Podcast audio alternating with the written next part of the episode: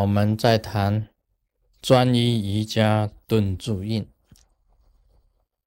上回谈到啊，有人讲这个顿住印呢是指很仿佛，是不错。禅宗里面也提到这个这些事情，有禅师啊拿着杯子啊在喝啊喝茶，但是这个茶水太烫。手一松，杯子掉到地上，啪！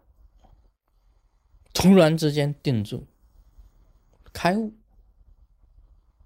开悟就是这样子。有禅师啊，啊，这个念着这个念念呢，是禅，在行走当中啊，突然之间呢，踩到香蕉皮，啊，滑了一跤，嘣！一下子一坐坐在地上，爬不起来，啊！突然间顿悟，还是顿住了，真的是顿坐，顿坐而开悟。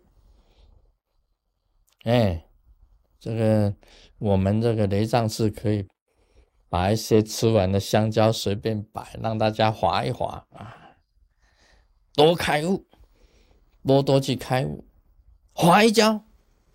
一刹那之间，嘣！突然间开悟。在这个禅宗公案里面呢，有那个禅师在工作，拿那个锄头啊，在挖土。哦，怎么都不开悟，不开悟。突然间，他突然间锄头啊，碰到一块石头，哈！猛然吓了一跳，开悟。啊，这个就是开悟。按祖师讲，这是指，在这一刹那之间呢，你知道这些念头都是没有用的，应该给它停止。一停止啊，转成空性，认得了这个空性呢，你才能够明白了佛理，才能够了解，才能够顿入。达摩祖师上座下座不说一句话，是顿住印。密教里面呢，专一瑜伽，一直到了念头没有的时候，就是无念。这个无念呢，就是顿住印。音乐家在指挥啊，哇，在指挥，一二三四，一二三四。啊，在指挥当中啊，就在指挥当中，突然间停，那棒子啊，指挥棒停，这个音乐啊，音乐的休止符，就是叫它停的那个，突然间产生一片空白，声音啊，所有音乐全部突然间一刹那之间全部停了。所有的那个乐师啊，觉得这个一声音是最美妙，那一段空白是最美妙的，那个是顿住音。密教叫你修这个念头无念，我们生活中叫你修无念，就是指，就是顿住。这个卢师尊在修法。刚刚在修这个，我们入三摩地，我先修保平气，啊，修了几次保平气以后呢，然后呢，身心放空，身心就放空。这个放空是为什么？什么叫放空啊？放空啊，就是把你的念头啊，全部变成无念了，就是放空。我们没有办法变成无念的时候啊，还是有念在那边动的，还在那边动。念一遍《高昂观心真经》啊，我们修法里面有念一遍《高昂观心真经》。《高昂观心真经》，你在念当中啊，你是真的把每一个佛号念出来以后啊，从嘴巴出声音念出来，听到耳朵里面，印到心里，变成。佛像吗？有没有啊？你有没有这样子做？还是你在念当中啊，听着师尊的在念佛的声音、念菩萨的名的声音的时候啊，你的念头在别地方？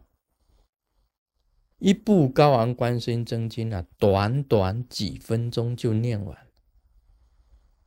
但是你的念头啊，真的在这个这一本《高昂观世音真经》的所有的佛菩萨的名号上吗？我不相信，I don't believe。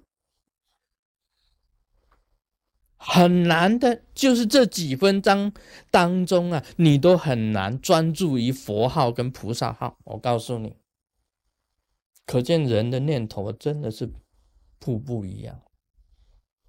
我放空就是教你的念头完全没有，这完全没有念头的时候啊，真的跟宇宙意识融合为一耶，这个就顿住了。你要学习这个。当你自己呀放空、无念状态的时候啊，身心啊就是宇宙的身心啊，真的是合一耶，无二无别的。这个时候才能够领悟到空性。很多密教的法都是这样子去修的。你说任何一种法啊。这个初观、二观、三观、四观，你都是合一的。你就是三观无上密布，你也是跟宇宙意识合一的。你能够达到这种境界，你根本就没有什么漏失，身口意通通无漏失，你真的是完全清净。这种境界不可思议的难思议呀，很难去想象。但你是一种功力呀，这个功力高深的话，你自然就可以达到非常的自然，也非常的任运，而且非常的清净。你放空啊，放空就是顿住，全部一放空啊，念头一止。力就产生了，法就产生，宇宙意识就跟你融合。我一个形容嘛，你整个放空了，晃，啊，就突然之间呢升起大佛，你全身都在佛里面。突然之间呢，你进入水中啊，你就变成那个水官了。你突然间升起大佛了，全身就是火光三昧啊！